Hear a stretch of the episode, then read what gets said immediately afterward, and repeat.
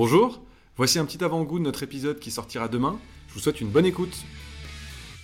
Si on se concentre maintenant sur, euh, sur Baria, est-ce que tu peux nous rappeler justement la, la proposition de valeur de Baria euh, et euh, concrètement, euh, qu'est-ce que vous continuez de faire mieux que la concurrence?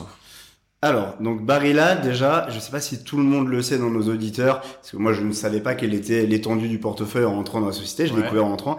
Euh, c'est notamment quatre marques en France, Mhm. dont la célèbre marque Harris qui est née à Châteauroux. Tout le monde le sait pas, mais Harris c'est français. Beaucoup de gens croient encore que c'est américain, Ouais, mais non, ouais, c'est une marque française qui est née à Châteauroux, euh, qui est née il y a 53 ans et qui a été rachetée par euh, Barilla en 2007. C'est le packaging qui nous induit en erreur. Exactement, c'est historique. En fait, c'est une marque qui a été créée par Monsieur Picard et à la base, il l'avait Ah développé parce qu'il y avait une base de GI à Châteauroux. Et il a voulu développer le pain de mie que consommaient les GI. Donc, il est parti se, être formé aux États-Unis et il est revenu. Il a lancé cet American Sandwich qu'on connaît tous. Ok, top, un peu d'histoire. Exactement. Mais euh, nous, ça, ça nous tient à cœur que la marque est- soit française, donc née à Châteauroux. Et euh, pour euh, Harris, c'est quand même quasiment euh, 7 paquets vendus par seconde. Donc, c'est une marque qui est présente quasiment dans les placards de tous les Français. Qu'est-ce que je peux vous dire? Si je devais résumer notre mission et notre ADN chez Barilla, je vous dirais que Barilla et Harris, c'est avant tout une histoire familiale. C'est Ouais. une société qui a été créée par la famille Barilla et la famille Barilla, elle est toujours à la tête de la société, elle est toujours propriétaire. En Italie. hein. Euh, au niveau mondial, en fait, ils sont basés Ouais. en Italie, à Parme, tout à fait, mais ils sont toujours propriétaires de la société. Ok. Euh, c'est des valeurs euh, qui se transmettent notamment aux quasiment 1300 salariés. On est 1286 aujourd'hui en France. Et notre mission à tous, c'est offrir une alimentation saine et responsable pour un présent, un avenir meilleur.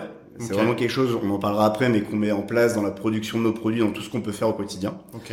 Euh, c'est des agriculteurs aussi avec qui on travaille, parce que nos produits, notamment le pain de mie, c'est avant tout du blé. Et donc c'est une filière qui a été créée, qui est une filière qui s'appelle Moelleux Responsable, autour de plus de 600 agriculteurs. Ok. Et enfin, c'est 10 ans d'investissement pour réduire l'impact de nos usines sur le territoire français. Pour résumer tout ça, ça fait beaucoup d'informations, mais je dirais que le groupe Barilla s'engage à agir concrètement au quotidien pour offrir une alimentation de qualité qui soit saine, sûre et durable. Ok. Top.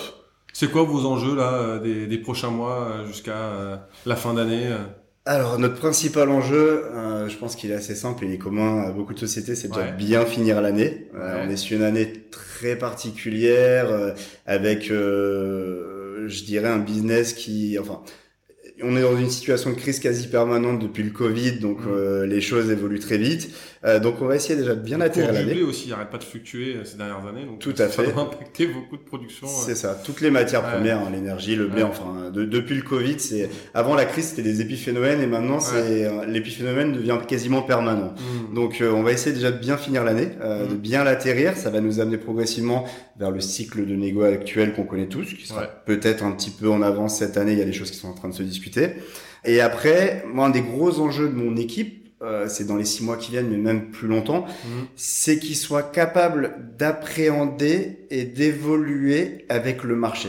Ce que je veux dire par là, c'est que le marché, il a toujours évolué assez rapidement, Ouais. mais notamment depuis le Covid, Hmm. les choses évoluent de plus en plus rapidement. C'est-à-dire que notamment le Covid a été un accélérateur de tendance incroyable. Je pense notamment à l'essor de toute la partie livraison, les dark kitchen qui existaient quasiment pas avant et qui aujourd'hui euh, sont florissantes. Je, je crois que vous avez parlé avec Deliveroo récemment, ils ont Ouais, ouais. vous en parler. Euh, la restauration collective en entreprise, etc., avec le télétravail a évolué. Je pense qu'on a dû prendre euh, l'équivalent de 10 ans d'évolution en Ouais. 2-3 ans parce que toutes clair. les façons de travailler et de vivre ont évolué. Le drive aussi. Le drive, etc. Ouais, toutes ces différentes tendances. Et donc, il faut vraiment que j'ai une équipe qui soit à suivre l'actualité, être au fait et être capable justement de faire évoluer euh, ses targets en termes de prospects, sa Mhm. façon de travailler, euh, voire même de remonter des besoins en termes de produits et d'innovation qui peuvent répondre aux besoins de ce type de client. Ok, bon bah top, on va rentrer tout de suite dans le vif du sujet justement, tu commences à parler de ton équipe. Concrètement, ton équipe, elle est organisée comment? C'est euh, c'est combien de, de, de commerciaux? Alors moi j'ai 11 collaborateurs euh, dans mon équipe. Et donc dans mon équipe j'ai à peu près en fait on est une mini BU au sein de la société. Euh, donc j'ai toutes les fonctions qui vont avoir attrait à la vente. C'est-à-dire que j'ai une partie compte clé j'ai deux comptes clés dans l'équipe. Ouais. j'ai un chef des ventes qui a dans son équipe quatre commerciaux. Donc on a coupé la France en quatre plus deux chefs culinaires. Et j'ai une partie euh, marketing, trade marketing, avec une chargée de trade marketing qui s'occupe euh, donc de tout le déploiement des différentes opérations qu'on peut mettre, euh, qui est accompagnée d'une assistante. Et on a une assistante commerciale qui nous accompagne dans l'ensemble de nos tâches commerciales. Ok, et si on... Alors, je sais pas si tu le sais, mais la saison dernière, on a reçu le, le responsable des ventes hors foyer de Coca-Cola France. Euh, et donc justement, on a parlé des enjeux liés au RHD euh, justement en France. Chez vous, les enjeux qui sont spécifiques au RHD là dans les prochains mois, c'est quoi?